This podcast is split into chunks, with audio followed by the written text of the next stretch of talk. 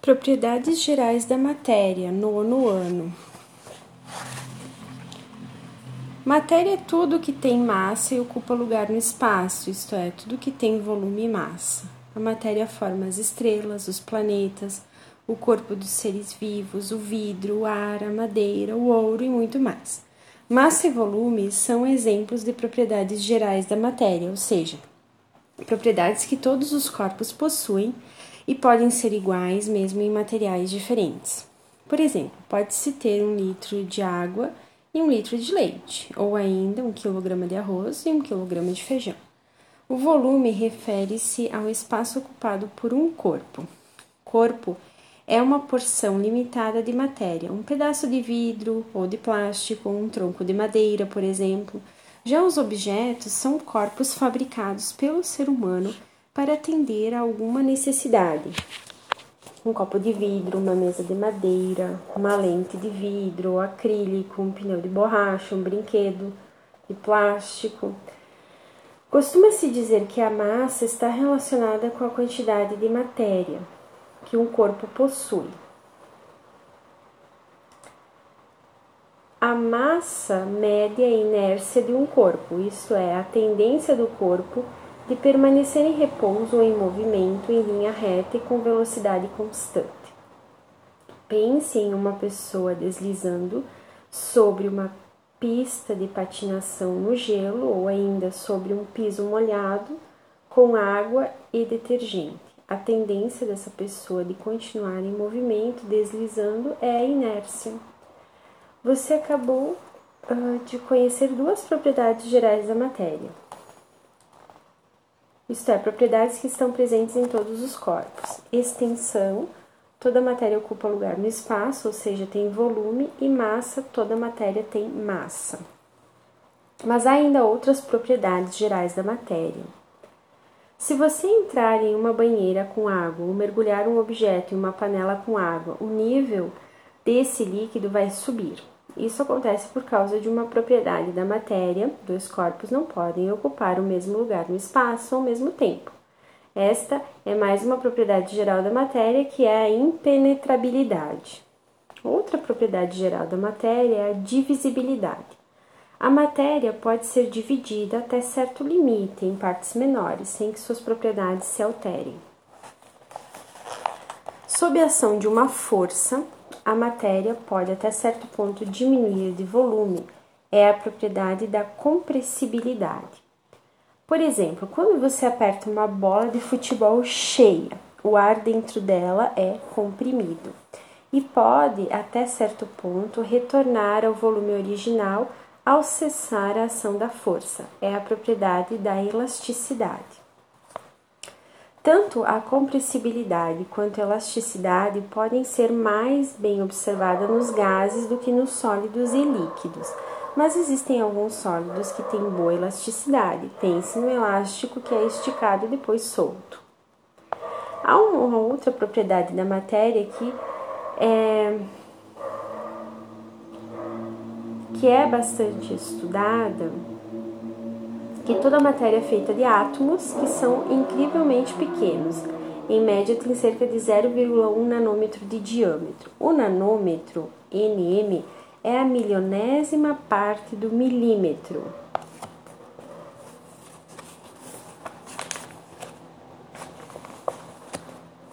Medidas.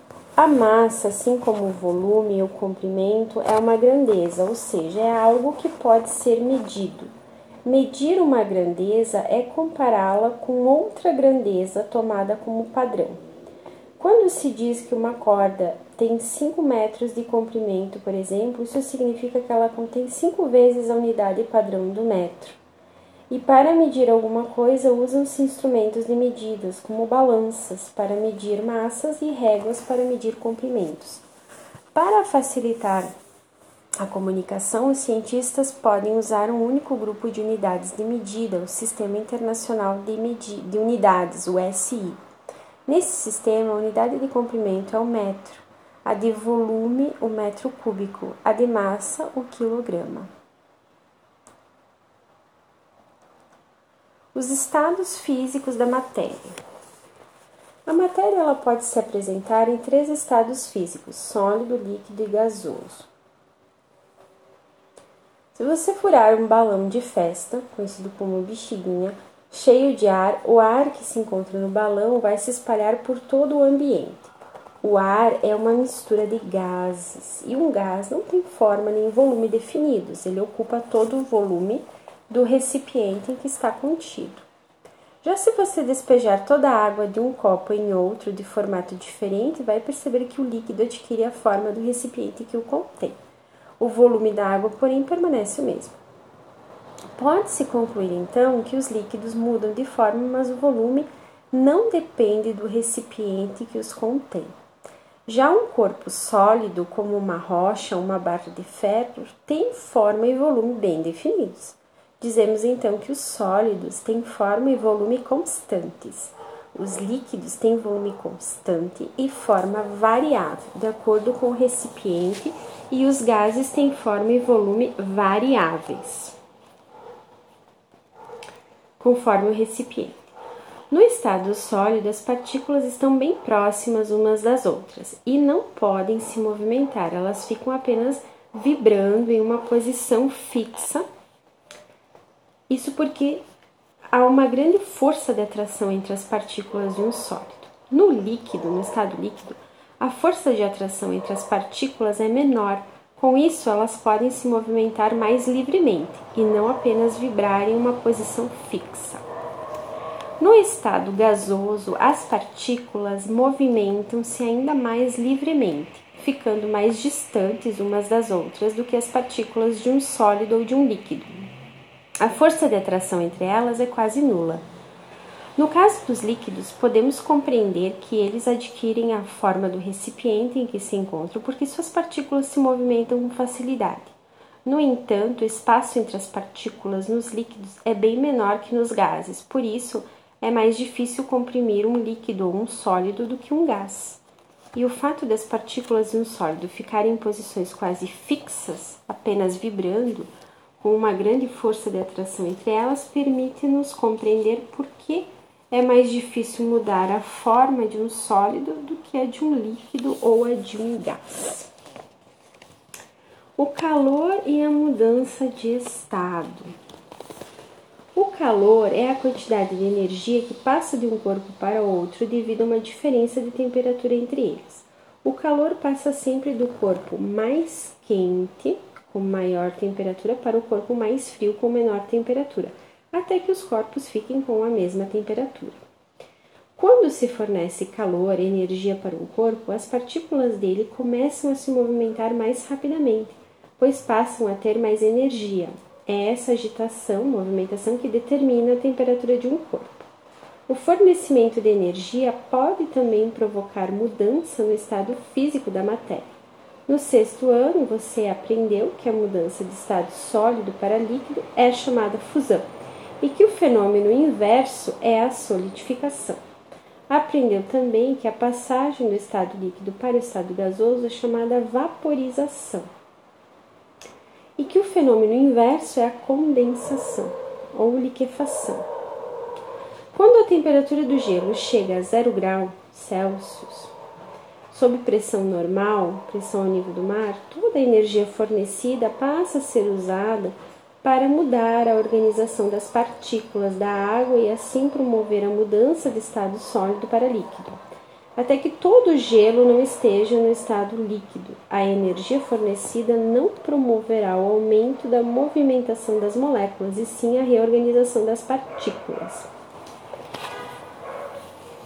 Somente quando todo o gelo já estiver no estado líquido e que a temperatura vai começar a subir, ou seja, a energia fornecida passará a promover o um aumento na movimentação das partículas, e esse aumento na movimentação vai então elevar a temperatura. Durante a fusão ou a solidificação, a temperatura da água permanece constante a zero grau.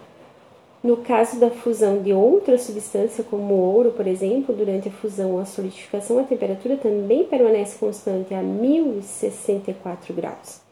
Dizemos então que o ponto de fusão e a temperatura, ou a temperatura de fusão ou de solidificação da água é 0 grau e do ouro é de 1064 graus. Cada substância tem um ponto de fusão específico, ou seja, duas substâncias diferentes sob as mesmas condições de pressão não possuem o mesmo ponto de fusão. O ponto de fusão da água, na forma de gelo, é de 0 grau. O ponto de fusão do ferro é de 1535 e o do ouro, 1064. Portanto, o ponto de fusão é uma propriedade que ajuda a identificar as substâncias. O ponto de fusão é, portanto, uma propriedade específica da matéria. Há outras propriedades, como essas, que nos permitem identificar as substâncias. A passagem do estado líquido para o gasoso, em que a água ou outro líquido ferve, é chamada de ebulição. Cada substância entra em ebulição em uma temperatura em determinada pressão. A água, por exemplo, ferve a 100 graus Celsius, ao nível do mar, onde a pressão é de uma atmosfera, 1 atm. Já o ferro entra em ebulição a 3.000 graus Celsius, sob pressão de 1 atm. Assim como na fusão, durante a ebulição, a temperatura da água e de outras substâncias não se altera. Somente depois que a mudança de estado se completa é que a temperatura começa a aumentar ou diminuir, de acordo com o que estiver ocorrendo com o corpo, se está recebendo ou perdendo energia, calor. Da mesma forma que na fusão, cada substância tem uma temperatura de ebulição ou um ponto de ebulição específico que ajuda a identificar uma substância, ou seja, é uma propriedade específica. Assim, o ponto de ebulição da água é 100 graus. O mercúrio tem ponto de ebulição de 357 graus e o ferro a 3000 graus. A passagem do estado líquido para o estado gasoso pode ocorrer também por evaporação. É o que acontece, por exemplo, quando uma roupa molhada é pendurada no varal, depois de algum tempo ela fica seca. A evaporação não ocorre a uma temperatura definida como na ebulição e ao contrário da ebulição, na evaporação não se formam bolhas. Apesar das diferenças entre ebulição e evaporação, o termo vaporização é usado para qualquer forma de passagem do estado líquido para o estado gasoso. Outra mudança de estado que pode ocorrer na água e em outros líquidos é a passagem do estado gasoso para o estado líquido. Por exemplo, quando uma panela quando numa panela o vapor de água sobe e entra em contato com o lado de dentro da tampa, formam-se ali gotas de água. Nesse caso, a temperatura da tampa está mais baixa que a do vapor. Assim, a energia na forma de calor do vapor é transferida para a tampa e a água passa para o estado líquido. A passagem de uma substância do estado gasoso para o estado líquido é chamada de condensação ou liquefação. Na condensação ou liquefação, a substância perde energia. A pressão e a mudança de estado.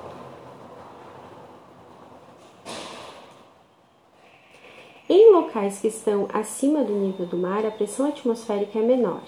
La Paz está a cerca de 3.600 metros de altitude, portanto, a água ferve a uma temperatura mais baixa, a 87 graus menor que os 100 graus de cidades como Rio de Janeiro ou Santos, que estão no nível do mar.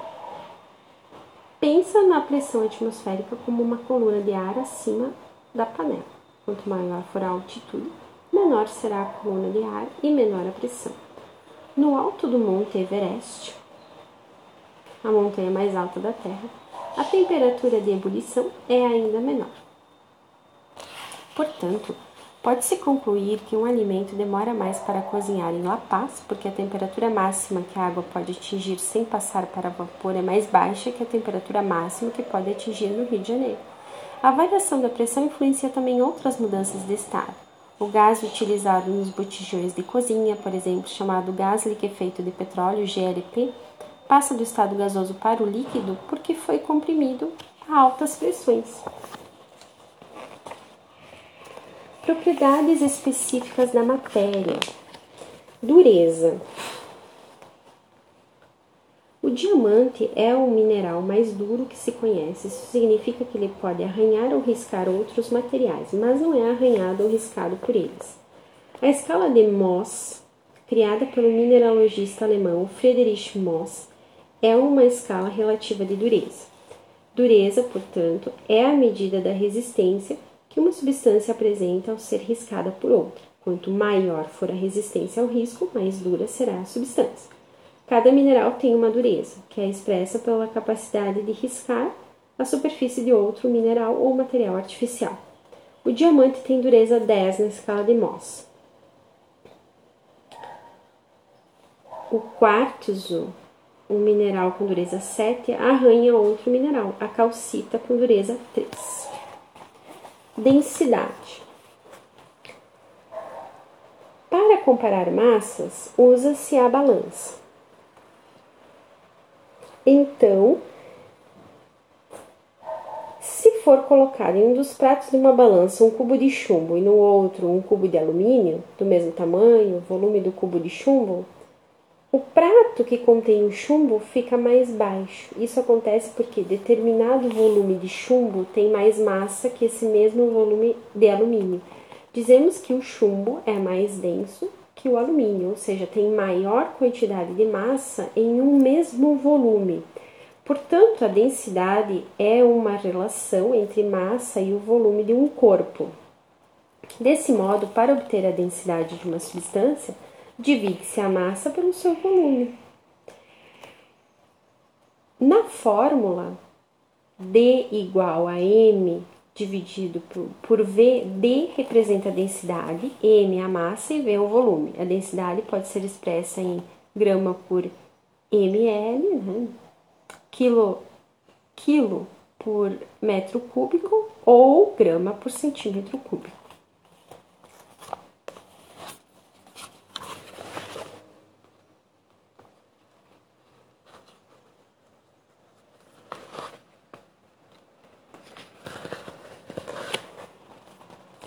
A densidade de uma substância pode, pode sofrer alteração com a variação da pressão e da temperatura, porém não se altera com a variação da massa da substância. Quando as condições de temperatura e pressão não forem especificadas, considera-se uma pressão de 1 atmosfera e uma temperatura de 25 graus.